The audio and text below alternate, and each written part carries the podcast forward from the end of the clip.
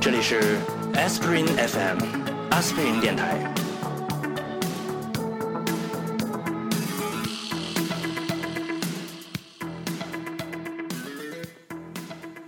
大家好，欢迎收听最新一期的 Aspirin FM，我是大西瓜。Hello，我是翠吧。Hello，大家好，我是脚趾。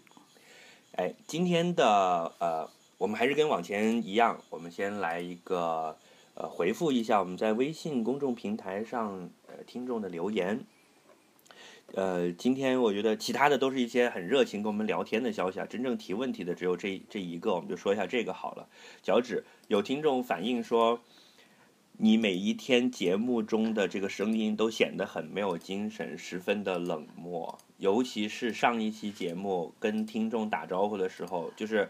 呃，他是这样讲的，就是我我这边会在说大家好，然后脚趾来跟大家打个打个招呼，然后脚趾大家好，这样，他觉得你好像很，是不是一个非常冷静呃非常沉稳的人？呃，不是啊，其实我大家讲当时觉得我不够嗨，对吗？但其实那基本上已经是我比较嗨的一个状态的声音了。其实今天是不是有在嗨一点点？就我把麦克风拿的近了一些。今天是不是已经 已经喝了三杯了，我们才开始录音？对，我觉得有一个很重要的问题是，因为我们现在改成早上录音了，而早上的时候呢，脚趾通常这个状态都是由于没有喝咖啡，没有喝酒，他的精神是起不来的，也没有吃糖。所以。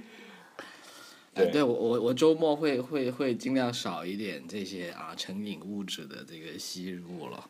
烟酒茶糖的摄入量不够，能够更长时间的陪伴大家，不会因材早逝这样。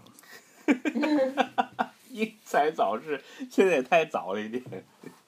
现在才上午什么十点钟就是了。好了好了，不要老是打击我了，来快快说正题。不打击以后要要多吹捧你。你知道整个听众的反馈里面基本上都是吹捧你的吗 Really？是啊，就是我现在变成给你跑腿了，我是你的穿针引线的人好吗？大家都说哇翠宝好可爱，哇脚趾超酷的，超屌，我是脚趾的脑残粉。然后没有人是没有人根本提到我，你知道，在我们的听众反馈平台上，大西瓜作为一个关键词，搜索量大概排在前一百以后。哎，是这样子的，我我跟你讲，你不觉得这就是原因吗？就那人进来之后，发现你都已经嗨了，他就不用搞你了嘛，他肯定要搞那些不够嗨的人呢，要把不嗨的人搞嗨起来才有成就感，对不对？所以所以你其实是故意的，哎，对呀、对呀、这是他的 strategy 的。所以从这一期开始我也要装冷酷嘛，呃，然后最后我们就变成一个像三个机器人的节目。可以啊然后，就再也没有人听了，每一集出来的这个点击率，都是个位数。可以啊。嗯 完全不嗨吗？谁不会对，翠宝，你你这一集你装不了的，因为这集我们的主题是周啊？对，是这样的。啊，因为超级，喜欢周杰伦，是吧今？天真的是带着一种非常复杂的心情来录音，因为就是对周杰伦有太多不同的这种情感想要表达，以至于不知从何说起。以你的你不会嫌周杰伦有一点 low 吗？就以你现在的，对，以我现在的这个身份，么？以你的身份和江湖地位，然后你表现出自己是周杰伦的脑残粉，不会略微有一点这方面的担心？其实说实在，现在最近五年我都没有怎么关注他了，就是他的专辑以及他的各种动态。而且周杰伦这个人很奇怪，是在于说。我曾经非常非常非常喜欢他，就一度是我最想嫁的人 number one list 里面。我知道了，最近这五年是因为他，你已经觉得自己没戏了，是吧？特别是在最近这一个月更加没戏了。所以你不喜欢但是，蔡依林，哎，我还没讲完这个但是了。但是就是我从来没有见过他，以及从来没有去过他的演唱会。就是他，哦，你从来没有对，从来没有。其实我对他的喜爱还停留在一个我个人的成长经历还在一个非常原始的阶段，就当时是在。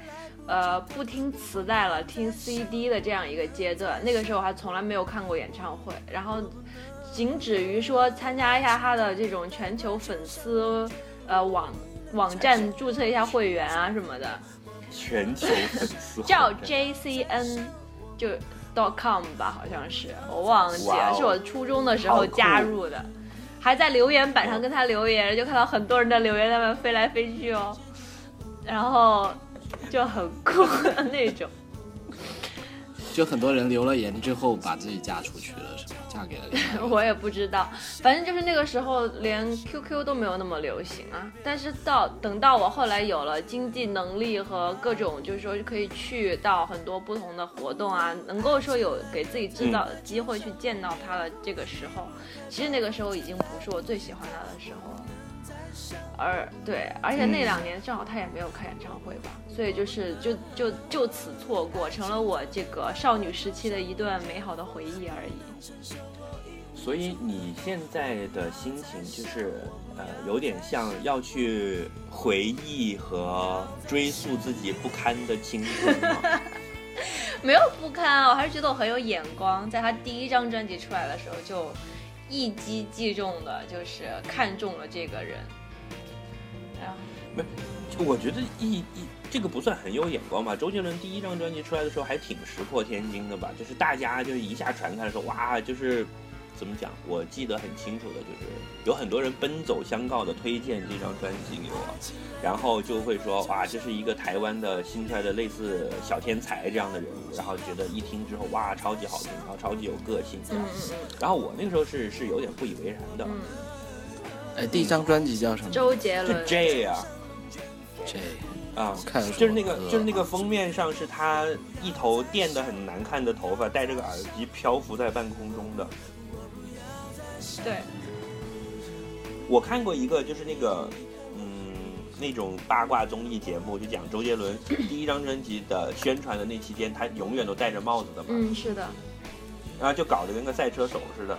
然后后来他才讲说，因为那个时候烫那个头烫的实在太难看了，然后 在吴宗宪的逼迫之下，又要去参加各种各样的宣传节目，他就天天戴着帽子不肯见人了。嗯，是的，而且 而且，就因为烫头把头烫哎呀，翻那种很害羞嘛，帽子可以遮住脸。哎，有龙卷风哎，龙卷风那时候我就记得当时唱 K 已经很很火了。我我我是有一次唱 K 的时候，别人唱了这首歌，然后我觉得哎还不错，然后我就记住了这个名字叫周杰伦，你知道吗。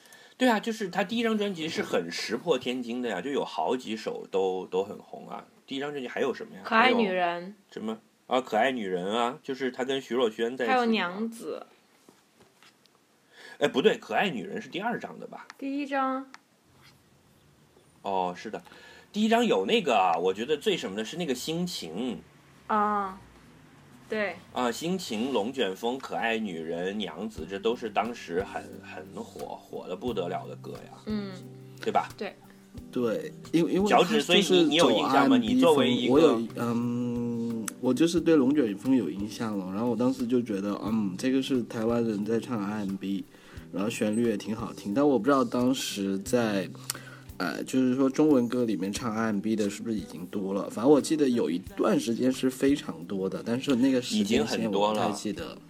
对对我我哎，你翠晓，你先讲，你当时听他第一张专辑的时候，是你自己大概处在一个什么样的状态？其实说到周杰伦很搞笑，就要他跟我的另外一个偶像是在同一时间接触的，你们猜猜是谁？陶喆，陈奕迅，陈奕迅，就两个 两个丑逼。哇，周杰伦比陈奕迅长得好看吗？没有啊，周杰伦就在当时还是有点大环境里面，这两个真的是很丑迅人。最开始是一个很普通的路人，没有陈奕迅之前变成了变成潮男陈奕了迅小时候很帅，很可爱，就他前两前几张专辑很帅？一开始很矬的好吗？很可爱啊，就是那种路人范儿，就穿的衣服什么的就很可爱。然后又然后又很淘气，又喜欢跟跟那个跟谢霆锋，对，所以当时我知道什么在一起吗这是这样，是我在读初一或者是初二的时候，但其实那个时候陈奕迅应该已经出了好几张专辑了，但是那个时候也是我第一次接触到陈奕迅，是因为我有一个表姐，然后她来我们家里。就是走亲戚，然后当时我手里就有周杰伦的这张《J》这张专辑，然后还有说我我这边也有一张专辑可以跟可以给你听，然后就说不过这个歌手特别丑，叫陈奕迅。真的有这么讲吗？是是你没有，他说的吗？说他介绍陈奕迅给我，他说哦不过这个歌手特别丑，叫陈奕迅。然后我就说定了没有办法，我今天谁要还敢讲陈奕迅 然后我就？说。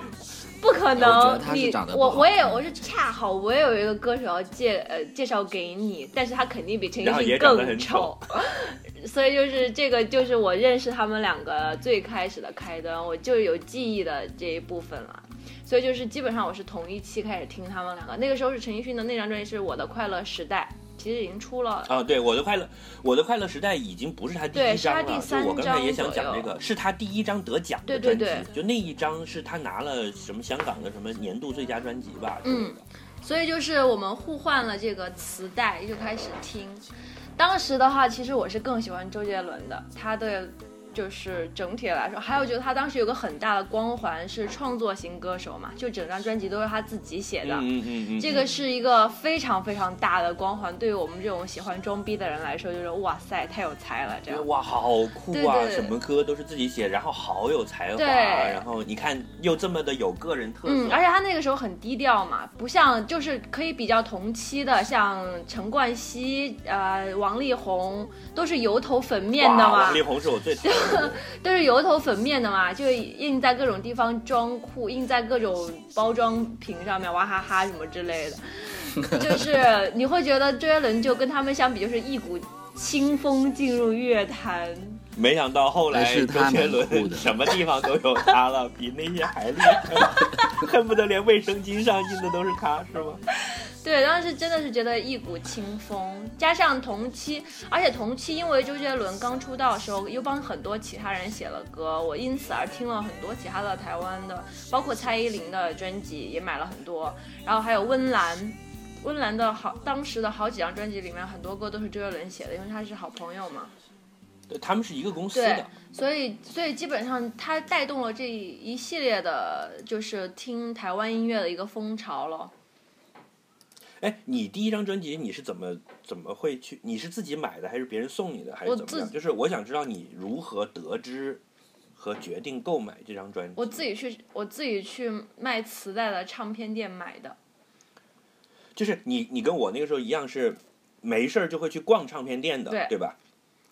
然后逛了之后，你会发现这一张正在就是类似像现在畅销书一样放在显眼的位置，是是这个店里面主动推荐给你的。类似吧，反正当时就是很大一片唱片墙，就有新入的呀，然后还有老的呀，干嘛干嘛的，然后就会去看。当时其实吸引我的是它那个封面吧，而且记得我记得磁带上面应该是写的是什么创创作型、创作天才之类的这种对，就创作对对小天才的这所以种广告。所以我就就很嗯好奇，就买了。结果一听还不错，而且同期他上过《快乐大本营》，我记得超清楚，他是弹键盘，然后戴个帽子，就唱印第安的老斑鸠。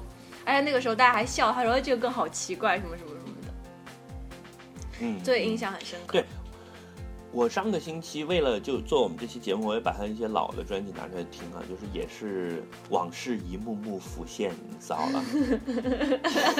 不堪回首的那些。来来福福来听没有一下，扶了一些那那个时候，因为我那个时候已经在工作了呀，我那时候人在长沙，呃，我当时是跟好几个朋友住在一起的，就是你知道，就类似 Friends 这样的生活方式。天啊，真是会粉饰，啊没有没有没有女生，嗯、但是也会睡来睡去。然后，呃，不会不会。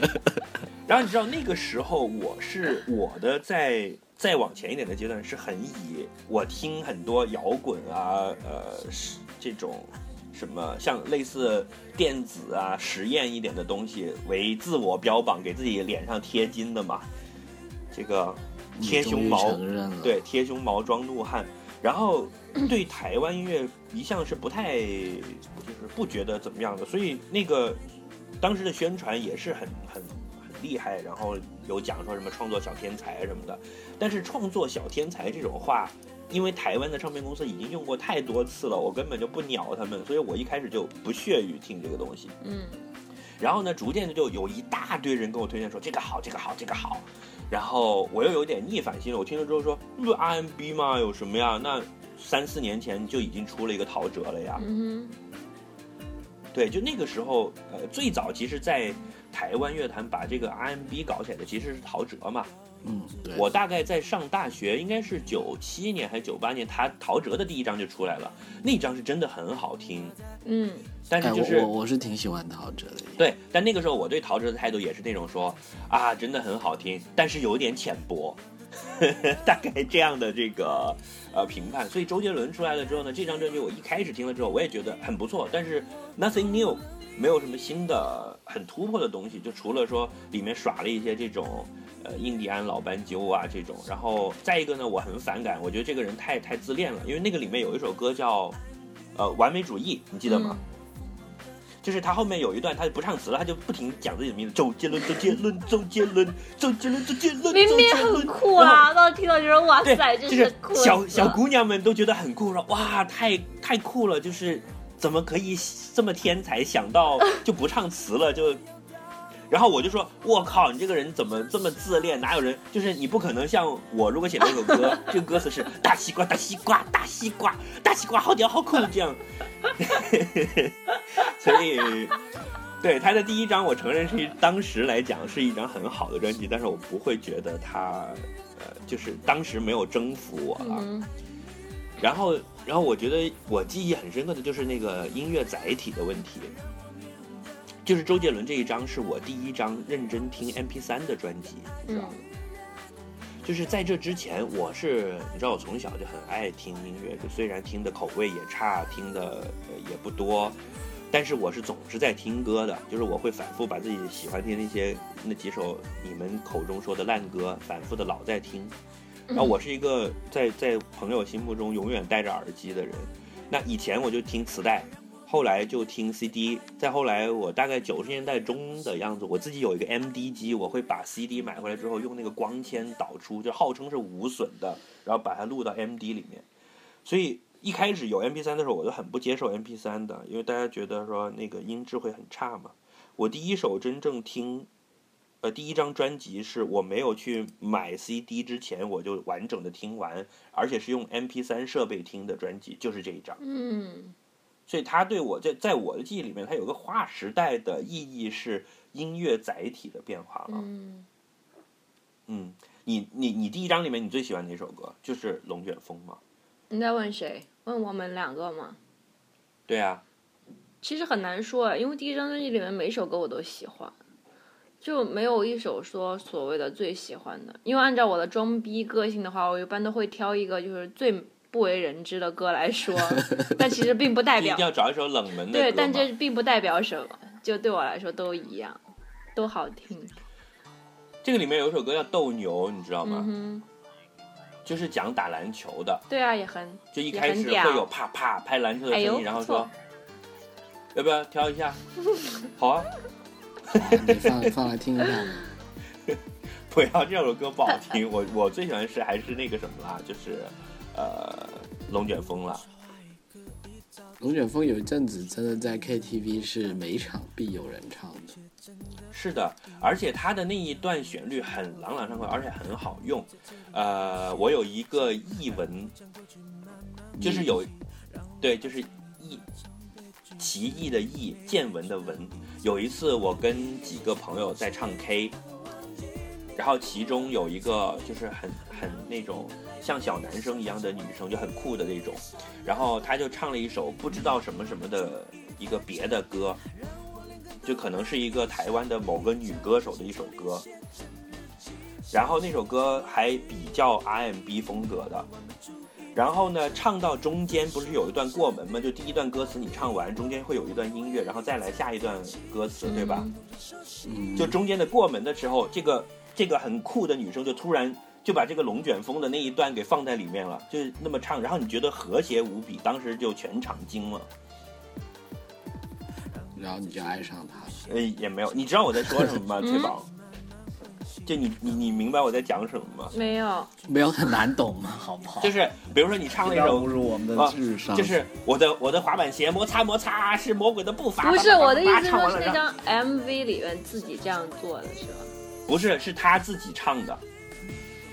就是那首歌的中间的过门的音乐，他就把龙卷风这段自己给唱进去了，然后整个唱起来是非常的和谐的。哦，明白了。对然后我那个时候就明白周杰伦的魅力是什么了，就是他给你所以其实就类似于说，拔萝卜，拔萝卜，你是个不夜城，这样吗？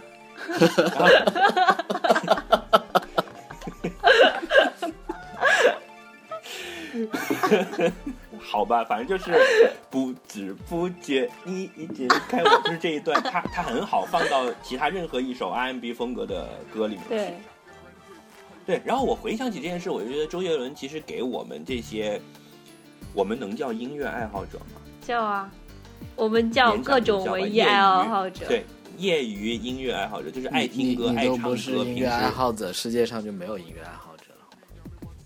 好吧，就是我觉得周杰伦的出现给我们带来一个东西，就是，嗯，他以一个音乐才子的形象出现，然后他告诉你，音乐是很快乐，是可以有用来玩的。嗯就是你看他那张专辑里有很多东西，他是在玩儿，嗯他没有很认真、很严肃的在搞这个东西。然后呢，他呃，他又跟很多以前不会涉及到的题材结合在一起。嗯对吧？你像比如说打篮球这种东西，他放在里面，可爱女人啊，嗯，这是他之后的很多专辑和作品里面都有呈现。后来就开始出了一大堆，就是引来了一大堆模仿者嘛，就什么蛋炒饭啊，然后嗯甚至还有什么林俊杰还唱什么曹操，就是一看你就知道他们都是因为周杰伦开创了这个口子之后，都往这边挤过来的。就包括王力宏，还是什么好好，对我为什么为什么讨厌“创作才子”这个名字，就是因为王力宏，这什么鬼屁创作才子，还说是什么自己还天会拉小提琴，会搞，然后写的那些狗屁歌，然后呢自己原来写的歌是那种歌，然后突然一看周杰伦红了，他也搞了一堆这种调调的歌，你完了。这个我一向都都公开承说的，王力宏是 大西瓜最想扁的人排行榜常年在 top five 位置的。还有谁？随便说一个来听听。你是没有啦，这这些人通常都是比他长得帅的人的啦。你你们可以谈下一个话题，我已经看出原因了。不是，真不是，冤枉啊，大人，冤枉啊！嗯，好吧。那个，然后就是我刚才讲的所有的这些因素，到《范特西》这张专辑一出来之后，就全面爆炸了嘛？嗯你不觉得就是周杰伦基本上《范特西》出来之后变成天王了？，对，嗯，这个这张专辑脚趾你肯定你都知道的，诶，就你后来你虽然自认为是路人我跟你说，我我龙卷风之后有印象的就是什么呢？双截棍和那个夜曲。哦，夜曲就比较晚了。双节棍就是范特西里面的嘛，那个就完全抽掉大街的了嘛。对啊，呃，对啊，我听过一个相声，就那两个人是用各种这个方言，什么河南话、东北话在唱那首歌，其实还蛮搞笑的。是，然后范特西其实最开始的那个嗯主打歌是《爱在西元前》，你们知道吗？哎，我还有知道，我知简单道，这也是 K 歌很多的。啊，对呀、就是非常朗朗朗上口的。但是这张专辑里我最喜欢的一首歌是《忍者》了，嗯，嗯，是不是符合了翠宝你讲的那个那个要素？你应该喜欢威廉古堡，可能就，威廉古堡我不喜欢，我就喜欢忍者。嗯，我还是都喜欢。就他的前三张他前三张专辑我没有没有任何的，对我来说没有任何差别，每一张歌播出来都是我的这个心头好。我觉我觉得他的早期就是前三张其实是有一个很非常明确的主线的。嗯，第第三章我也很喜欢啊，第三章里面那个暗号我超级喜欢的，呃，第三章是八度什么？空间，八度空间。哦，就是这两张碟我好像是有下到，就是整张专辑下到我的呃这个 MP 三或什么里面去听。对你，你也是从那个时候开始听 MP 三了，对吧？啊，你们都好高级哦！嗯我那个时候还在听 CD。呃你是学生嘛？我们已经在工作了。哦，是啊，你才高级，听 CD 才是高级的。我是正那个时候，他那个时候正好处在我把我的正版磁带都卖掉，然后再买 CD 的这个阶段。啊，你还会把你的磁带卖掉？对啊你没有一直保留着它们吗？嗯，其实老实讲，我觉得没有什么意义。而且磁带音质跟 CD 比，你听了 CD 以后就再也不会想听磁带了。所以就但拜我的磁带。我到现在都还留着哎。呃，磁带会很容易坏啊，哎很多但是呃机械上的哎。但是据说磁带是能够保保存最久的，是吗？跟 digital 的相比，嗯，我不知道在哪里是这样子你要有一个环境啊，因为磁带它本身很容易发霉，对不对？会发霉，会哦坏。对啊，对啊，啊，其实 digital 才是永久保存的。对，但只是说 digital 是永久的了，只是说可能 CD 它印刷的方式也是有一些问题的，就就是说磁带会发霉，CD 它本身那些金属是会呃氧化，还是说或者怎么样会慢慢会消失、啊？CD 大概只有十年左右的保存，啊，不可能吧？十年到十五年。因为我很多 CD 都已经保存了十五年了。你最好赶紧回去找个时间把它们都 rip 上 MP3，然后留下来。哦，好呀，对啊，只有数据才是永久能够保存下来的。对，在没有被什么电磁冲击波覆盖全全球的那种电磁炮之前，应该是可以永久保存。天啊，好可怕！有没有什么办法？那你要想，地球都不一定是只能靠口口相传你就不要费这个。现在都把那些歌词 背下来。对，其实你把它写在本子上，保存的时间比那个长啊。对，把旋律都。呃只会降解的好吗？那刻在石头上了。你看那个《三体》里面就讲啊，就是最后人类什么东西是保留的最久的，就是在一块大石头上刻上字。但不能放在有风跟有被雨淋到的地方。对，就那个可大概能保存几万年，就算有风有雨淋，也可以搞个几千年啊！你现在其他的任何载体，你没有能放几千年的，嗯，同意。对吧？你磁带、CD、纸什么都不行啊！人类的文明才几千年，嗯，你现在考古考到最老的东西就是几千年以前的了，所以当你放大到为什么我们讲到这里我也，不知道，但觉得这爱在个话西元题很有前呢趣。哎，你你有没有听过那个 My Little Airport 有一首歌叫做《去信河卖碟》？有啊，就那是一首非常悲伤的歌，就是讲你差不多到三十岁的某一天，就会把你这么多年来所有留的唱片要拿到二手唱片店去卖掉。我现在就面临这个这个事情，就是对呀、你你知道，我我我想起我在老家还有那种更大的，就比 CD 更大的那种叫 LP 什么 L，呃不是 LP，LP 是那种呃还是模拟时代的嘛，数字 LD 时代，哎对，什么东西？翠宝，你可能根本都不知道这什么东西个东西了。？你知道黑胶唱片吗？啊。就是像黑胶唱片那么大一张的 CD，是很重的，很重的。很重的，那是叫 LD。因因为曾经有一段时间是很流流行自己在家里唱卡拉 OK 的嘛，嗯对然后自己唱卡拉 OK 就是 LD 它跟 CD 的区别就是说它是有图像的，嗯哼，VCD 吗？是。呃，不是 VCD 是压缩的 VCD 出来之前比 VCD 大很多的一个、哦。呃 VCD。我我这么跟你讲吧，从技术上来解释比较简单，就是在 VCD 这种视频压缩技术出来之前，你要用数码的形式去保存高质量的影音文件，CD 那个容量和尺寸写不下，哦所以它就有大张的啊，所以里面那个文件大概我不知道，可能有几个 G 那么大吧。哇哦。啊，当时有一段时间是是会在卖 LD 的，而且通常我们见到的最多的都是那种卡拉 OK 碟 LD，哎，对对对，基对，本只有少上是卡拉数 OK 是除了或者是电影的，对而且都是港片。对，不不过其实半条铁盒跟范特西那个时候基本上还是 CD 的时代了，对不对？其实 CD 已经很常见了。对，但是我觉得更广阔的市场是在磁带那个时候，因为你的 CD、MP 3都那个时候还属于比较前端的了。呃，MP 3是比较少了，那时候应该。嗯，这是就是为什么我觉得周杰伦对我们这个时代这么重要的一个原因，就是我并不认为他是一个多么伟大的音乐？家，但是如果从好，继续讲。哎，你先听我讲完。但是，但是从流行音乐这个范畴来讲，进入二十一世纪之后，能够称得上旗帜，能够说自己开辟了一片新领域，树立一种新风格的，毫无疑问就是他。对，就是如果你要去写中国，不叫中国吧，华语流行音乐史的话，你在罗大佑啊什么的这些。一时之间开辟了一个一个新战场的人之后，你进入二十一世纪，就没有别人了，其实一定就是他的了。从这一点上，哪怕是陈奕迅也没有办法跟他比，嗯，因为陈奕迅的那个标新立异和开拓性并没有他那么强。陈奕迅是属于歌者啦，但对于周杰伦来说，他的他的那个重点还在于创作，而不是他的唱。这是音乐人对？音乐人，陈奕迅他更但是他多的处理他很奇怪的嗯，但是更但是反过来又讲哦，你要说具备偶像这个属性的话，其实周杰伦又比陈奕迅要更加那个一点，哪个一点？对吧？要更加偶像一点。因为他年轻嘛，其实他出道的时候还有一个很重要的原因，就他还挺因为他瘦，不是，因为他那个其实还世界挺商是瘦子的。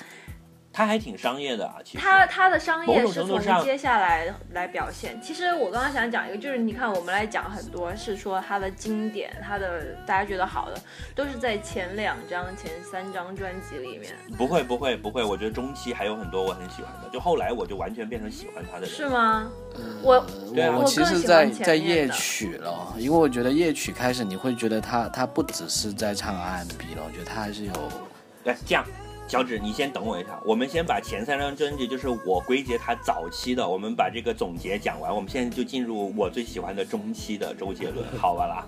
啊，现在是我最喜欢的早期。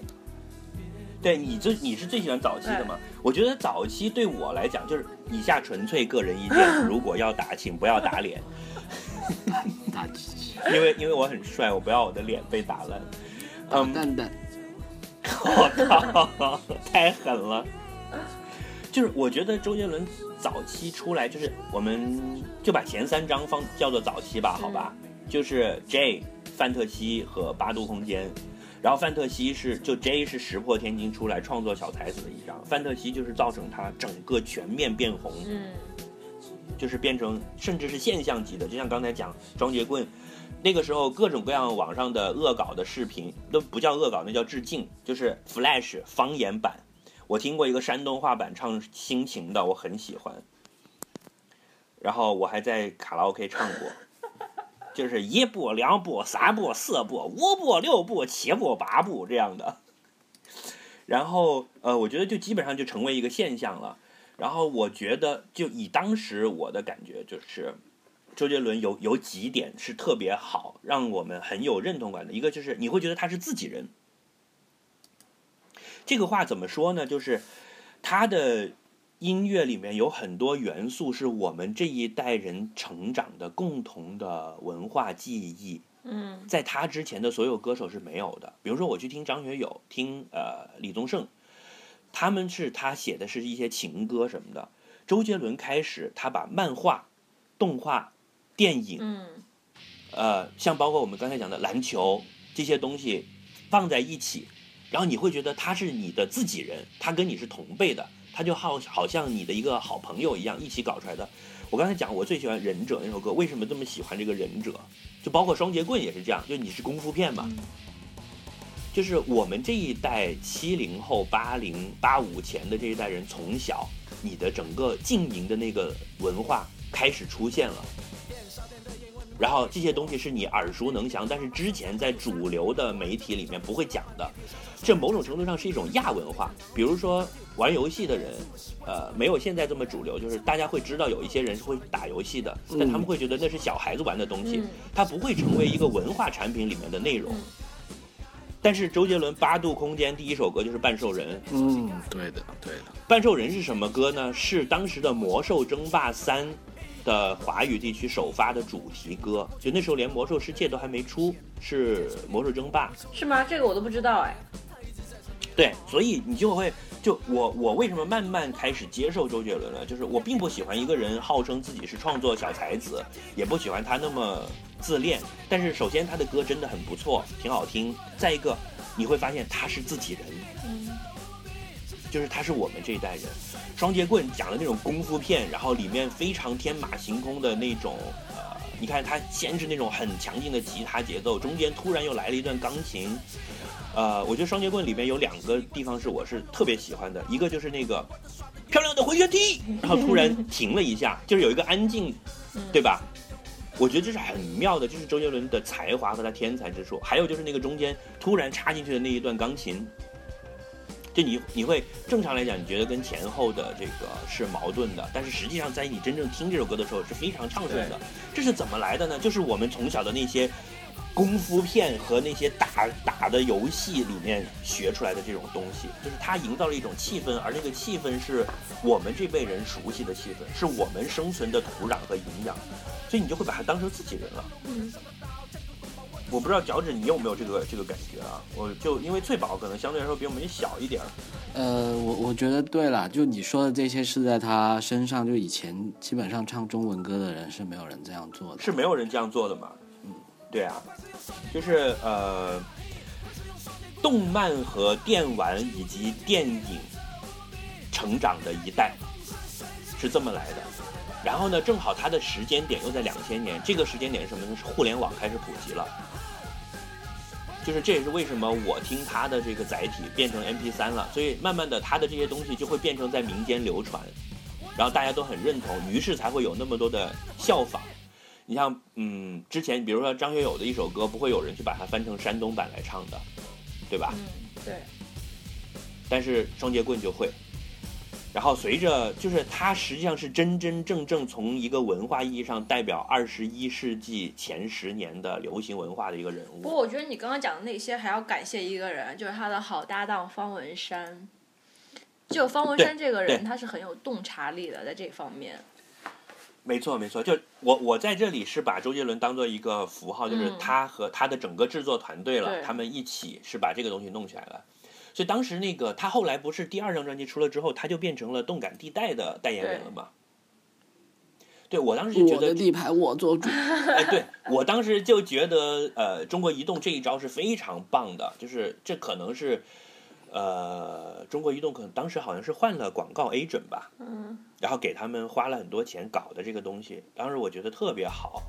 嗯，我记得动感地带做了一系列的广告，其中有一个就是周杰伦和另外一个同学一起被叫到老师的办公室，然后就那个广告很短，老师会说你们上课有没有传纸条？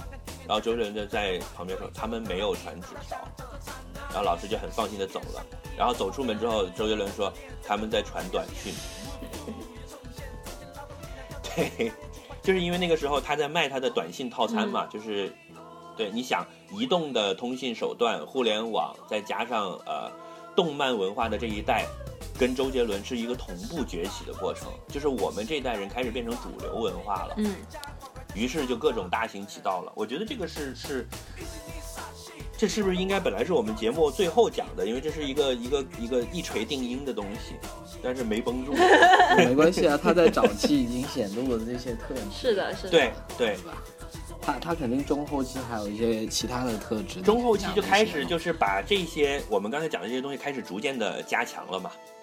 呃，就我觉得，就说他有市场地位了，他既可以，就是说创作上可能更加自由了吧？因为毕对对对，开始就是这是一个正向的解放他的过程。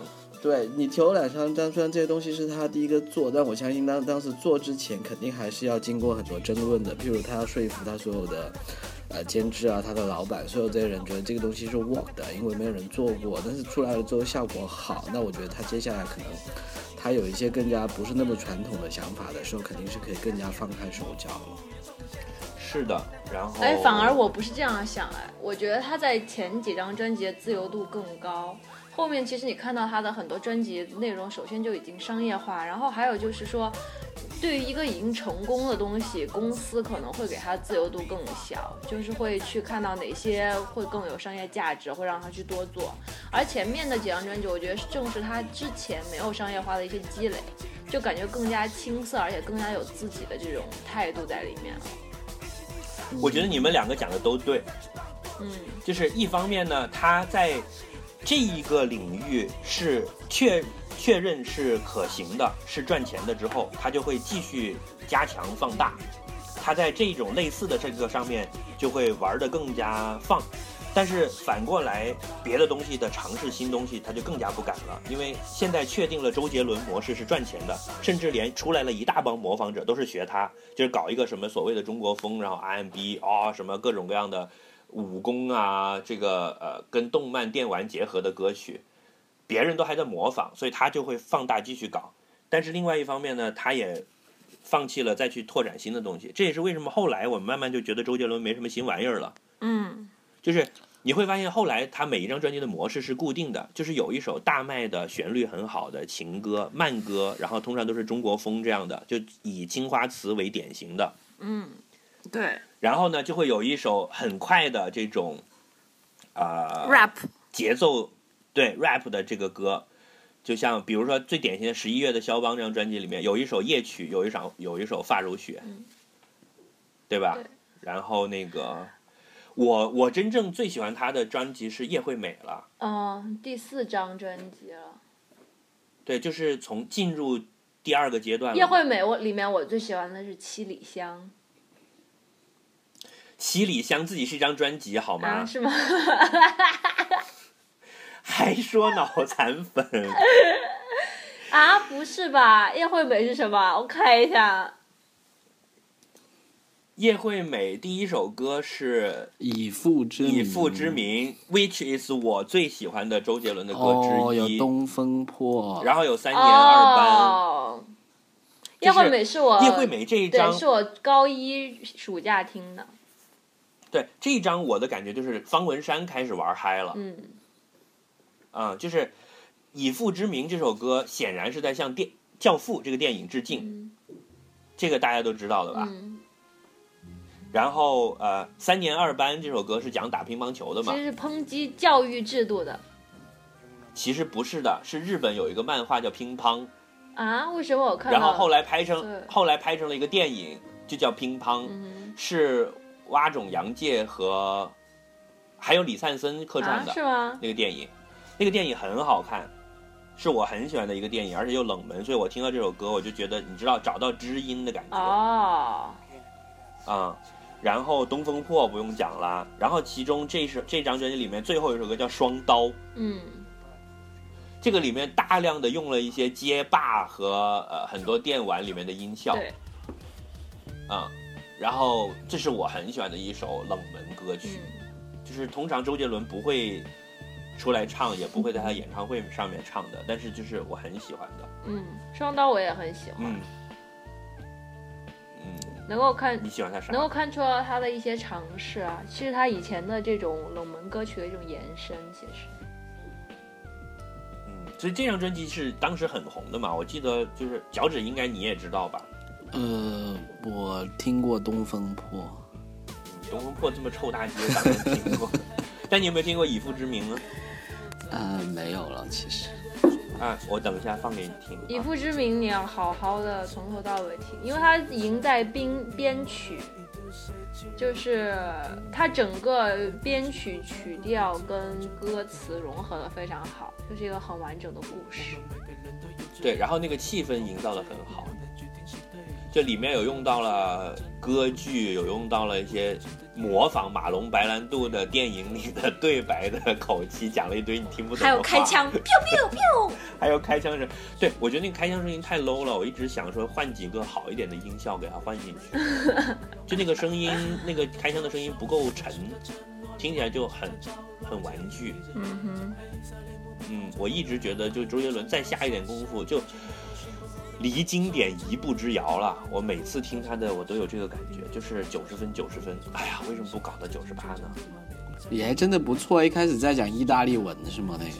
是你已经在听了是吧？对对对，对啊，就是模仿马龙白兰度的那一段呃对白嘛，就《教父》里面很很经典而，且全部是管弦乐和歌剧，哎，不错哎。到后来就不是了。哎，那个什么“爸，我回来了”在哪里啊？在范特西里面，哦，在范特西里面。对，这个就是，呃，我一直不觉得周杰伦的个性是一个羞涩的人了，嗯，现在也看就是他可能现在也看出来在，人是会成长的。对，这是这是我想讲的第二个点，就是他的他的个性还挺有意思的。作为作为一个明星的这个个性啊，就你看最早出来的时候，他赢得了很多人的喜爱，是他他很羞涩嘛。嗯，但是实际上他是一个酷炫、狂霸拽、屌炸天的人。啊，怎么像在说我？哎呀，你想，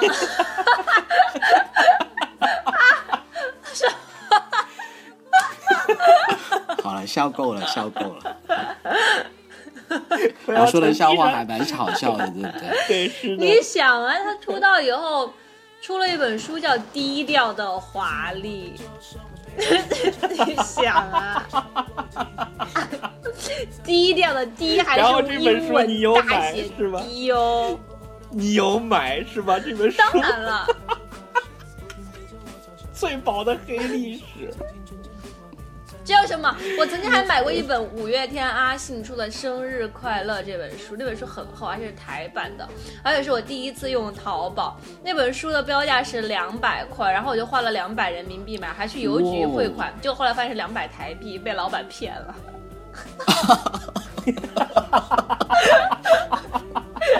还没有学过怎么叫汇汇汇率。对还要去邮局汇款。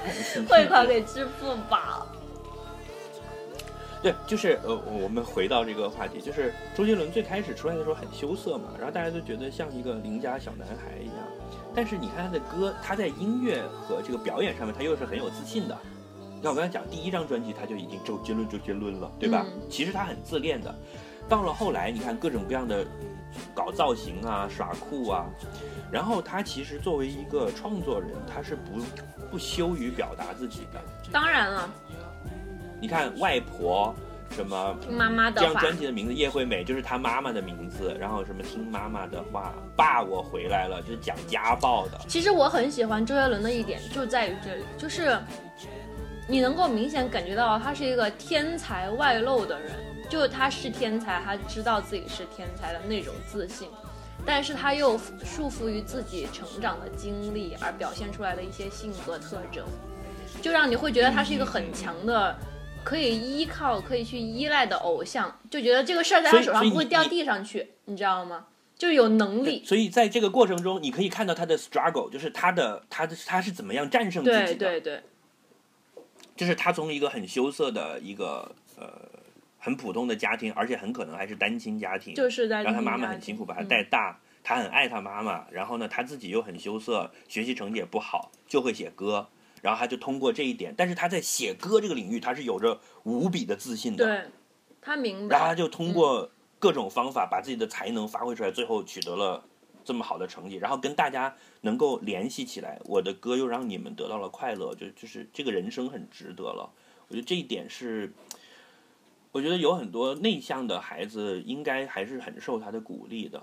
嗯，嗯，哎，听起来我们是在开周杰伦表彰大会，那那就开始聊一聊他的未婚妻好了他他的黑暗面是吧？他黑暗面就是花心嘛？你是啊，不是啊，就是那是什么？就是大家都在讲他挑女人的这个，的的的的的的我知道了，的的的的口味比较差是吧？哎 有有谁呢？有有哪，些？我我知道的，我知道的，他好像传过绯闻的，就是那个叫什么来着？蔡依林对，蔡依林嘛，还可以啊他，跟蔡依林肯定有一腿，我也觉得就是个个都觉得必须有。然后他那个时候不是做了一件很渣的事情嘛，就是。呃，明明大家都知道有了，然后还给蔡依林做了一整张专辑。哦，对，那张专辑还蛮好听的，就是我唯一听过蔡依林的两首歌，嗯，就什么骑士精神什么的，那个一听就是周杰伦对啊的歌了。，就是给给他写了两首必红的主打歌，怎么可能没一腿？然后他们也经常商业的安排了，那也不奇怪。然后他们两个人天天在一起，然后最后呢，在记者某一次逼问的时候，他又突然说什么蔡依林同学怎么怎么样，他又以同学相称，然后八卦杂志说是他妈不喜欢蔡依林，哦，叶惠美不喜欢他。对，没有，我刚刚在这里看看到哦，原来叶惠美是他妈妈的名字。我们刚刚不是已经讲了吗？？刚才不是说了吗？哦我可能去洗手间了，没听到，我看一下。而且而且这么这么有名的事件，就是当时这张专辑出来，大家就对这个名字觉得很好奇嘛，就是怎么会之前也没有人这么酷，把自己妈妈的名字当做专辑的名字啊。嗯，啊，所以这个一一段时间的话题来的。乔治，你那个时候肯定是忙于工作，是哪一年？零三年吧，这样的。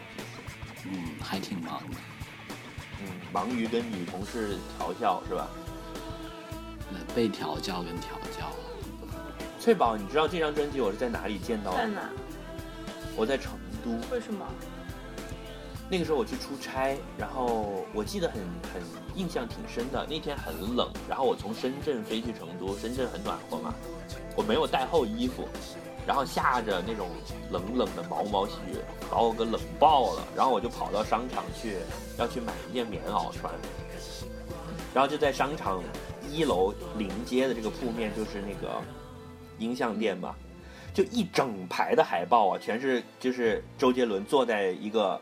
很华丽的复古风的沙发上，穿着个小西装，插着手，一副很酷炫屌拽的样子。嗯，啊，然后你就知道这张专辑当时发行的时候还是很盛大的一个一个场面的。对呀，就像你们这些歌迷应该都嗨翻了吧？还好了，我喜欢的不是这些虚浮的东西，我是欣赏他的音乐为主。好吧？但是我觉得从这张开始就就慢慢的就开始重复自己，就再也没有再出什么新的东西了，就后面就是不断重复了。对，我一直听到他的最后一张是什么？就是有有彩虹的那种，什么牛仔很忙那一张。牛仔很忙，我都没有怎么听。十一月的肖邦是我最后一首，就等于是我开始上大学以后，我就没怎么听他的歌了。但是我高中时代确实跟初中时代真的是最爱他了。就现在回忆起他来，对我的感觉真的就是，在我还就是刚刚发育的阶段听的一个歌手，就是就是他伴随你的成长，对，而且是一种有一种很很遥远的感觉，少女的心。你知道，对于我来讲，处于同样地位的人是谁吗？罗大佑。那是我爸，好吗？罗大佑八几年的大哥，罗大佑第一张专辑是七八年，好吗？我是陈升啊，同样周华健初中这么上的，不是应该是窦唯吧？谁？窦唯。窦唯。嗯。窦唯是我那个时代的。当然不是了，窦唯的第一张专辑是九四年出的呀。是吗？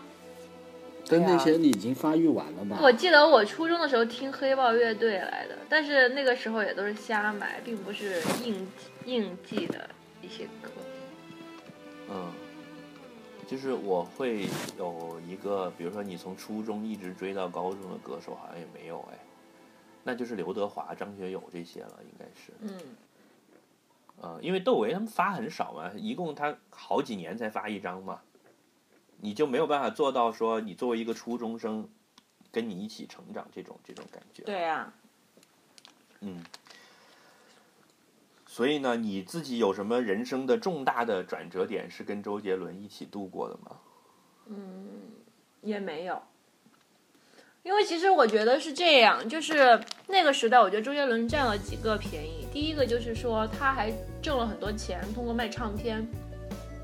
就是通过，就比他晚唱片唱片最后的一个风潮嘛。其实比他晚两年的，像林俊杰或者是 whatever，就他跟孙燕姿嘛，属于那段时候真的是挣了钱的人，就通过卖唱片。第二个的话就是，嗯，怎么说呢？他他也是一个，就是那个时候也是会流行说，呃，你听的是唱片，所以你听的人不会很多。所以大家的 focus 都在那几个人身上，所以他很容易就脱颖而出，不像现在，嗯，全球的音乐你随随时随地随便听。就现在来说的话，很难你再去，也不是不管说年轻人还是说中年人怎么样，大家很难去 focus 很认真的去听一个人的专辑，反复听。大家都是有很多信息量非常非常大了，而不是像那个时代信息量还稍微闭塞一点。听到你买买到一张好专辑，就会反复听，反复的去强化你对他的印象哦。我觉得这两点就造成了他。我我我这么理解你这句话吧，就是其实他是唱片业最后的曙光，呃，最后的受益者，一抹晚霞。对，就是就是夕阳红，因为后来。你像现在的年轻人，应该听歌已经不会是按专辑为单位去听了，都是在什么虾米啊或者 QQ 音乐上一首。对，而且现在你听日韩、欧美的，然后 India pop rock 什么之类的太多了。其实刚刚我想讲，为什么我提到这个话题，就是因为说，你问有没有什么人生重大的转折点跟周杰伦其实其实还真的没有，因为同期我还听很多像什么呃魔岩三杰呀、这种类型的，然后包括那个民谣的许巍啊、老狼啊什么的，就其实他。他是一个比较出挑，然后会让你持续去听的人，但是同期我还是会听很多其他的。嗯，就是你虽然很喜欢，但是他并没有到达一个这句话怎么讲呢？就是你的人生伴侣这个这个对对对。你知道，我我我我曾经有一个说法，就是我有一个说法叫做 the soundtrack of your life，就是你自己人生的原声专辑、原声大碟。就是比如说，我现在回想起我初中的时候的场面，那就会是学校的走廊，然后操场，然后广播在放什么歌。那个时候是有一个配乐的，嗯，第八套人民广播体操，然后，然后我回想起我大学的时候，也是带着一个，就是我那个时候每天在听的音乐，就会成为我的这个记忆的片段里面的原声碟。所以我曾经是想做一张自己的有史以来最牛逼的精选专辑，然后这个专辑的名字叫《The Soundtrack of My Life》。Awesome Mix，对对，就是类似这样的一个一个一个东西。所以我听你这么讲的话，我其实刚才那个问题是想要想要讲这个意思了。所以照这么讲来，照这么说，你其实周杰伦你虽然很喜欢，但是他并没有起到一个就是当你回想你自己生命中的重大的一些事件发生的时候，他的歌并不会作为你的背景音乐出现，嗯，不会，不会吗？啊，像像比如说我自己的话，我的 soundtrack 就一定就是，然后我大学时期就是陈升的调调啊，就是穿着拖鞋，然后短裤在海边上躺着，好忧郁。不忧郁，很开心。是那个二逼的陈升，不是陈升的那些歌，是陈升的那些二逼歌，就是 summer 啊，什么海豚先生之类的这些。天啊！嗯，你是在吃零食吗？呱啦呱啦响。我要吃辣条，哎，什么是辣条来的？其实怎么做的？面筋做的。就是很辣的面筋是吗？脚趾，我来跟你科普一下，辣条实际上就是这种年各种糕是吗？没有，不是不是年糕？不是不是不是，就是各种 low 逼的零食的代表。就你去任何一个小杂货店，都会看到那种一包一包的，比如说豆腐干儿、鸡爪、那种塑料包的这种东西。嗯哼，其中在他们之中呢，更 low 的就是辣条，就是他假装号称自己是豆腐干卷成的一根条，但实际上他连豆腐都不是，他就是用面筋做成的一个。对，它会好像上面一般写着美味牛排之类的。哎我流口水。实际上它就是一个，呃，勉强能吃的东西，里面加满了各种各样的调味料。对对，觉得还不错，听起来是我最喜欢的东西。一边在聊周杰伦，一边在吃辣条，你是也是醉了。因为我很久没有吃过辣条了，然后我就在淘宝上面买，结果我们买了好多包，就是一大袋，还八块九，还包邮。这种东西还要专门要去淘宝买吗？你不下楼楼下的杂货店有没有吧？我买的是辣条用的知名品牌卫龙。哦，卫龙辣条是吧？好了，广告时间过了，我们欢迎观众回来。就是我们现在是公。认最好吃的辣条。对我，哎，我觉得还有一点关于周杰伦要讲的，就是就是刚才我们基基本上把他的音乐讲了一下嘛，就是哎，我想说，呃那个夜曲，你们觉得乐夜曲怎么样？我我我很喜欢啊夜曲那时候我在北京工作了，就是我已经到了北京了，然后就是夜曲这首歌就是我一段时间的的的 soundtrack 来的，就是是我的背景音乐。对，我是从那个时候开始比较喜欢他的，因为说真的，在之前我一直觉得就是说啊，又是啊 R&B OK，然后 RMB 有中国风，对吧？也很流行，那就就这样了。然后是到了夜曲，我就觉得嗯，他其实还是挺怎么样讲呢？还是挺挺任性的吧。我我我我我觉得不一定对啦，就是说我觉得有有新意，让我觉得有新意。当然，可能你们如果知道背后的故事，可能未必是这样子。但是其实我是当时开始喜欢他。所以你就是因为工作太忙，所以关心的不多。我其实感觉跟你类似，但是我是在叶惠美的时候就已经是这个感觉了。然后你知道夜曲是他的最红的三张专辑的最后一张了，就是叶惠美是我刚才讲的，就是开始爆红了，所谓的进入了成熟的中间阶段。然后下一张是七里香，七里香里面就有我的地盘啊，什么外婆这些歌了。然后再下来就是夜曲这一张叫做十一月的肖邦嘛。就零五，对，那个时候我已经上上大学了。对，这这三张我觉得就是周杰伦的声望已经到达全盛时期了。然后到零六年，他就出了一张叫《依然范特西》，这就就是你知道啊，颓势一线，就是你为什么还要去依然呢？依然范特西对我来说，我只记得那个那个段子，就是谁在弹奏？哎，不对，那是夜曲。听妈妈的话，《本草纲目》上春晚的耶。对，然后菊花台，嗯，哎，不过确实也是千里之外。其实这些都基本上就像你说的，是在重复之前。但菊花台那个时候是不是用它去搞电影了？是的呀，他他之前那个这样的那个十一月的肖邦那一章里面就已经有漂移和一路向北了，这是头文字 D 的插曲。对，那个头文字 D 我还很喜欢，我喜欢里面的我很喜欢的 soundtrack。那两张那两首歌也很好听，《断了的弦》就是一路向北吗？没有，还有叫《断了的弦》。呃，对，所以所以你刚刚说，譬如《本草纲目》是上春晚了，对不对？菊花台是那个叫什么？满城黄金甲。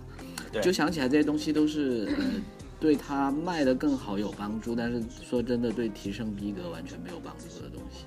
嗯，他不用提升逼格了，已经是最逼的。就那个时候，他已经完全可能可能这是他的想法吧，或者也是对的，但是就确实，你从另外一个角度来讲，就他其实没有在进步啊。嗯，没错没错，就是我我后来不喜欢他，就是因为他反复重复自己，就没有什么进步了。也就是刚才翠晓讲的那一点，就是。他没有能力再去拓展新的疆界，而且他就在对，而且他他已经建立起来一个王国。也有也有可能，就是因为你到了那个程度，对吧？另外一个角度，就很多人是靠你吃饭的，你很多时候真的又又，就说他没有突破那一些商业上的考虑吧，也许。然后接下来这就是我想聊周杰伦的第二个话题了，就你知道我最喜欢的话题就是电影，嗯。然后周杰伦在电影这个里面，他到底做了些什么事情？他不就拍过一部电影吗？以我有限的知识，是吗？当然不是了。周杰伦好多电影，人家后来还准备自己当导演嘞。我就只知道不能说的。不能说的秘密不是他导的吗？对啊，就是首先他是演了《头文字 D》。哦，对，《头文字 D》呢是拍《无间道》的那俩哥们儿给他拍的。就是整个是港片的阵容，然后周杰伦演的又是一个木讷但是又很有才华的青少年，嗯哼，所以那个对对那个整个跟他的形象是非常契合的，所以就取得很好的效果。《头文字 D》这个电影我很喜欢，里面有陈小春，又有余文乐，又有杜文泽，还有黄秋生，嗯，当然那个女主角丑了一点，是谁？呃，铃木。呃，就大家不认识的是，呃，不是，是一个日本偶像来的，但是来演这个片的时候已经残了，已经肥成大妈了。就之前他演过一个岩井俊二的叫《花与爱丽丝》的。哦，因为他比较重，可以凸显他车技好，是吗？不是，你不要这么毒舌好吗？人家毕竟是个少女偶像。哦，那你说他是大妈？是你先毒舌的。没错啊，误导我没看过。我是说的是看上去像大妈，没有真的变大妈。那他除了头文字 D 跟咪咪，还演过什么？头文字 D 大获成功，然后呢，音乐和电影一起卖，然后就后来又出了一个自己导的电影，就是不能说的秘密。嗯，然后就是作为天才歌手和乐坛霸者。跨界进入电影圈的的一击，然后女主角是桂纶镁，啊啊，然后这个我也很，当时还挺喜欢的吧，桂纶镁不错啊，对我那个时候很喜欢桂纶镁。我记得教授易小星说，《不能说的秘密》是华语电电影这个圈里面最好的爱情故事和爱情电影，没有之一。给他这么高的评价，这么高评价吗？那我倒不见得了。嗯，但是来看看再评价。但是以当时我对周杰伦的这种期待、喜爱和和他的期待来讲，他是基本上满足了我对他的期待。而且作为一个处女座来讲的话，是是 OK 的，我觉得可以交货。处女座？谁谁是处女座？你你不是啊？对啊。我说这是周杰伦当导演的处女座。我以为为什么在聊星座？没有人是处女座。你们两个人是先商量好的吧？以后我们节目里不准讲星座梗，好不好？不行啊！普通话的问题，好吗？一定要讲。普通话处女座和处女座有什么区别？你还跟我讲一下普通话。你一个汕头人跟我讲普通话。不不是一个卷舌，一个不卷舌吗？分不清，重来。处女座这三个字，你卷个舌给我听听。处女座。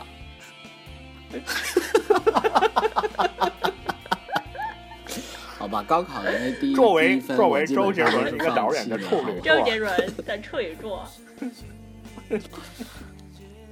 我看头文字不是我看头文字 D，我看不能说的秘密也是没有进影院，就零七年的时候我就已经不是他的粉丝了。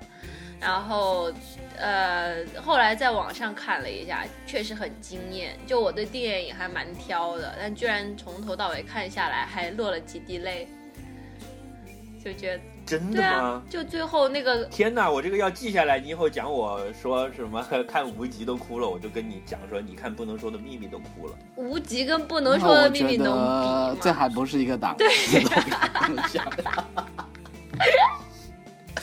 看爱情片哭的少女，还还还们两个就联合一下。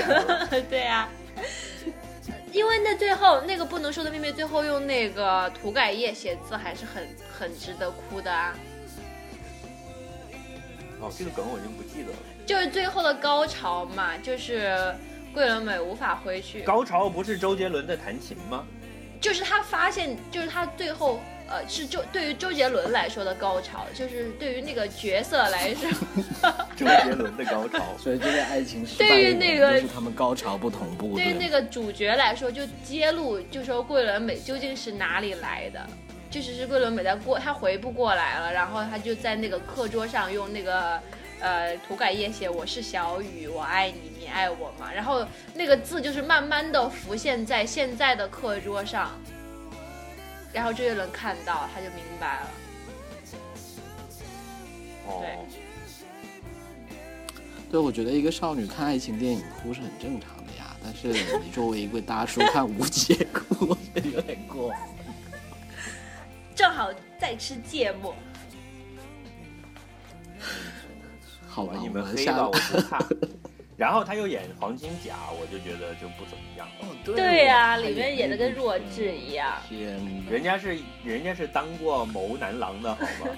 那那个我绝对是回他形象，就是他他那个照，因为他长得不像古代人，就就对他的气质了，我觉得长相可能也不好说，就他的气质，你一看就是很穿越的那种。黄金甲也把那个刘烨也毁了，刘烨在里面演的像个像坨屎。刘烨很很会演这种弱弱的人啊，对，就是怂包。对啊，他其实他刘烨其实演技挺好的，就他演硬汉也可以，演怂包也可以的。嗯，是的，是的，而且他还是一名优秀的段子手。是吗？你没有看他微博吗？他他他的微博还挺逗的。哦，对，是的，火华社社长。我看他那个就是腾讯出的那个有 video 的那个叫什么微微视吗？啊，微视。然后请刘烨有去，然后刘烨就有一个特别逗，他就一直那个他在车里面坐着，然后就那个摄像头就一直对着他对着他侧脸，就很久都没有讲话，然后最后他回头说：“帅吗？”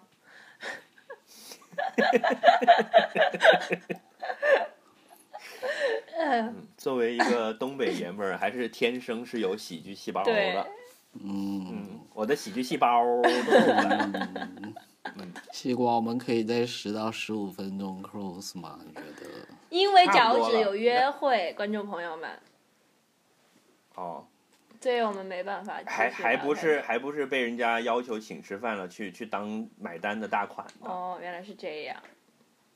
嗯然后周杰伦还跟谢霆锋演过一个什么枪战片，I don't know，他跟林志玲演过逆战啊，啊逆战逆战战之类的对对对，是的，有。对，他跟林志玲演过还有跟林志玲演过一个夺宝奇兵的，对。那些我就都没看了，因为都一看就很烂。然后，但是他自己导的第二个片子，其实我当时还有点感兴趣，是一个复古风格的歌舞片，叫做《天台》什么的。哦，我记得了，在电梯里面有很多最海报，然后他好像是，而且那个海报他是很卖肉的感觉。今年的《天台爱情就是有露胸跟，你等我找一下。哎，对，你看我在网上搜到了。哎，对呀、你看他他的那个，呃，录了三三点。我说第三点是肚脐了，就是嗯嗯，你不用说第三点，第三点是肚脐。就是我觉得后来的周杰伦，慢慢的就是他对自己的认识和对网友对他的认识开始出现一个分歧了。就是，嗯，我从什么时候开始有这个感觉？就是他后来有一张专辑叫什么来着？就是搞成了一个金毛肌肉男的形象。》。哎呦，就那个，对，就那个专辑的封面，我一看我就不想听了，所以那张专辑我后来都没有听。就是我觉得后来他就越来越，比如把自己当越来越自恋，因为他后来长得比你帅了，是吧？可能吧，可能他秃顶了，需要用肌肉来弥补一下。哦，对啊，这个这个八卦要讲嘛个是点就是一直的一直的传闻，就是说他的刘海是假的。对，但是后来他有把刘海梳起来，所以真真假假好难辨了。对，就是好难辨，到现在也没有一个但官方他有曾经承。认过，说自己有织法，就是去参加一些典礼的时候。然后织法 basically 哦就是一些高级的假发织在你的头上，嗯，对，所以我觉得应该是有哎头发稀疏了。我觉得有这个问题也不奇怪，反正也三十多了，脱点发，然后为了造型搞一搞，嗯，对吧？对但是可能他又是一个很腼腆又很又很狂酷酷酷炫屌的人，可能就特别的不愿意承认这个事儿对，给大家可能他如果自己比较在乎吧，嗯对不对？其实我觉得昂头发少也挺好看的。啊，不一定哦，嗯你你是在给自己开脱是在给一些人开脱。没有说真的，我很认真。在这里给大家推荐一个发际线电的问题，给大家就让他抛在脑后吧。给大家推荐一个电影，日本电影叫《假发大作战》，非常好看，对假发大作战太超好笑了。好看，大家快点去看《假发大作战》。啊就是去约会的时候，脚趾是这样的，戴着假发去约会，不是，是去度蜜月，约会的内容度蜜月过机场安检。不是，后来还要坐坐过山车，哦，对，坐过山车的时候要使劲用手摁住自己的假发，不要飞了。哎呀，不行，这个太黑了，不好，我能这样。会去找来看的。我们不能够流失掉秃顶的群体，对吧？，对，秃顶的中年男人的群体是很有购买力的，然后也是有很有品味的高逼格人群，是我们要争取的。很值得关怀。嗯，然后我还想讲一个关于周杰伦做的音乐的，就是陈小春有一张专辑，嗯，你记得吗？叫，哎，那是陶喆做的，现世是他写的，你是想说现世吗？呃，对，就是有一段时间，周杰伦给很很多人写歌，然后那些歌呢，就是对于那个歌手来讲，是一个突然间的眼前一亮，就像比如说典型的就是蔡依林，嗯蔡依林以前唱一些很烂口水歌，突然间她出了一张专辑，你一听，哇，这不是周杰伦吗？就是完全周杰布拉格的广但场，对，但是在蔡依林的演绎之下呢，又把蔡依林整个人给，就像你知道，就好像一块牛排上面加了点胡椒一样，整个味道一下就提出来了。嗯，啊、就是有一段时间，周杰伦曾经当过这种调味圣手的的这种角色，就像就像就像太太乐鸡精一样，一吃哇，好鲜呐 好嘛，那嗯，我觉得差不多，我们今天把周杰伦该扯的东西都 扯到了。你们都没有说他最近的八卦。他最近八卦就是他要结婚了嘛，对，那个女的是什么？叫什么名字？我完全不二十知道，二十一、二十一岁的嫩模，长得还蛮美的，蛮高、蛮瘦、蛮美的这种。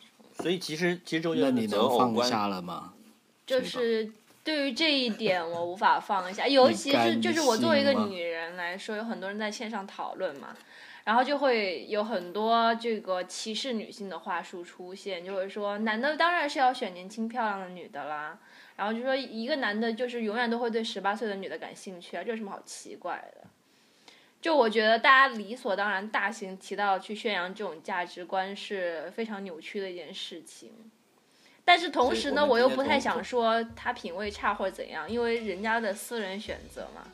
所以这我觉得周杰伦就是品味差，就是他一直以来就是在择偶这哎，说实在的，其实我有时候会在想，就是周杰伦他高中毕业，然后就开始狂写歌，也没有读过大学，所以他的记忆仅停留在中学的时代，然后之后就又红了，红了以后娱乐圈感情上面也没法正常的谈恋爱或者怎样，他的就是然后美女对太多，他我觉得他选投怀送抱的很多。对，所以其实我觉得他其实可能在这方面确实是没有什么判断能力了，而且他其实一直都是很幼稚的。虽然他的音乐上面的才华能够支撑起让能够让他一直幼稚，包括以前我看他访谈里面会说他的梦想就是建一个大楼，然后他的好朋友、好兄弟都住在里面。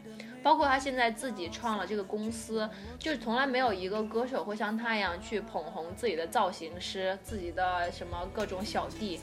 他的所有的跟他好关系好的人，他都会啊想要去捧对方，这个是他就是他是一个非常等于说大家都会说他是一个很有良心的人，但在我看来他是一个很幼稚的人在这方面，呃这方面其实也折射出来，就是他在个人情感、私人情感、家庭以及择偶上面都还是处于一种比较幼稚的阶段吧，我是这样想的咯。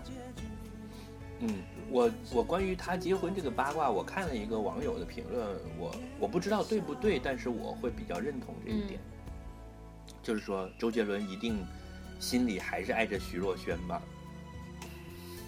就是第一个跟他传绯闻的，然后哦，徐若瑄不是去年结婚了吗？也不奇怪了，很多时候你兜兜转转喜欢的都是那一类型的啦，这这个倒挺，然后就在昨天晚上，就是我们要录，已经决定了要录周杰伦的这一期节目，已经一个礼拜之后，三个礼拜周杰伦，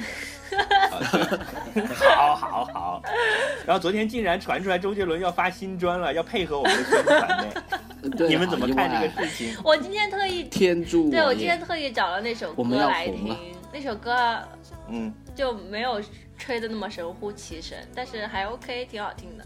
我觉得他一向以来都会把自己的一些最近的感受写进歌里，这个是我很很欣赏的一点了。包括他面对狗仔啊，或者是面对一些东西的回应，他都会，面对什么模仿啊，对对对红模仿，对对对，他都会写在歌里面。他还是秉承了一一直以来玩音乐的那个态度，很好。现在的那个我我已经邪特大号也是一样的，会讲一些呃鸡汤式的大道理，但是让大家觉得很受用。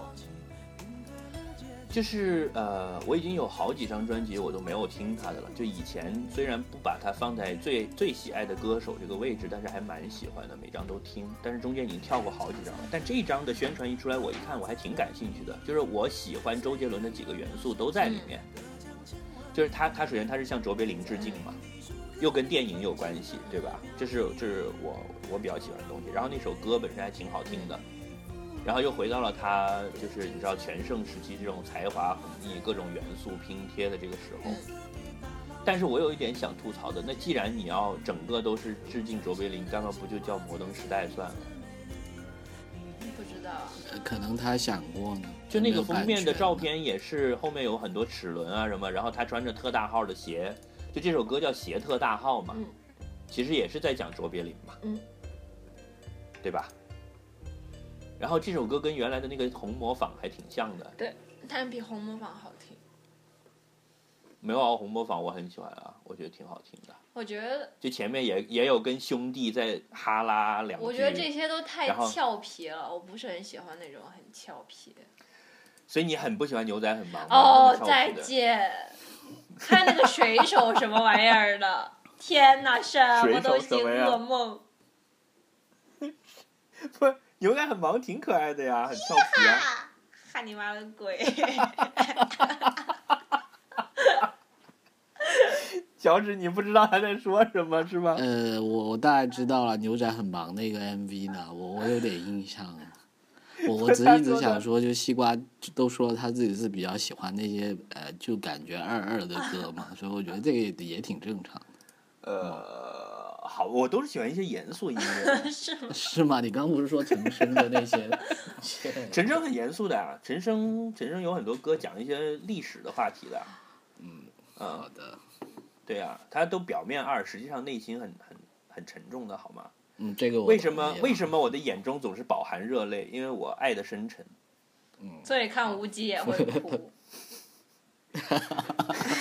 啊，完了完了，好，我我们现在选一首歌作为我们今天节目的就是 fade out 的歌曲。应。该是周杰伦，周杰伦，周杰伦，周杰伦，周杰伦，周杰伦。哎，可以哦，这这一点好像无法反驳哎。哎，没有啊！上一期我们预告了这期要讲周杰伦之后，最后我就放了那个《龙卷风》龙。卷风，对对呀、那这期又还要放第一张专辑吗？这样不会显得你最爱的周杰伦那就太没有成就吗？那就放鞋特大号好，就等于有一个最旧的，然后有个最新的。为他打打歌喽。通过我们的这个平台，希望他多卖点专辑出去。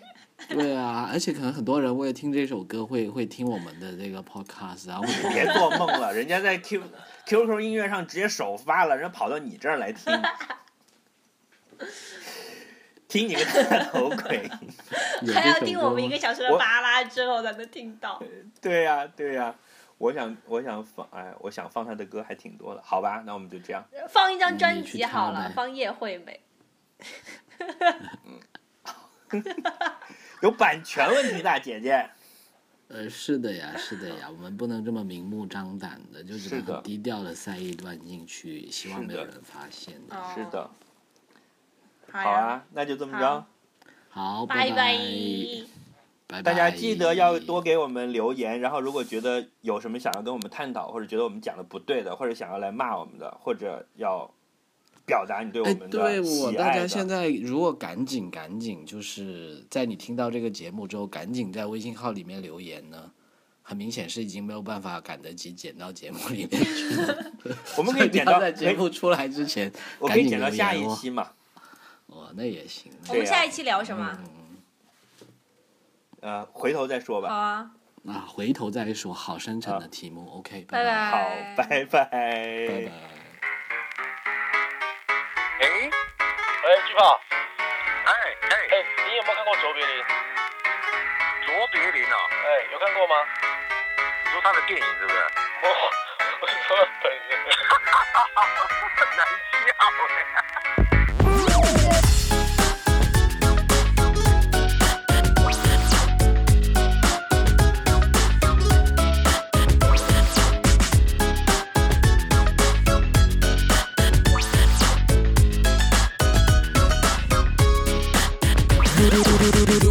如果不小心跌倒，马上就爬起来装，卖是幽默是这世上最好的礼物。别再想要当那王子公主，公主别对人家冷漠说着装酷，装酷让一切都准备都完美无误，让所有的努力都美好落幕。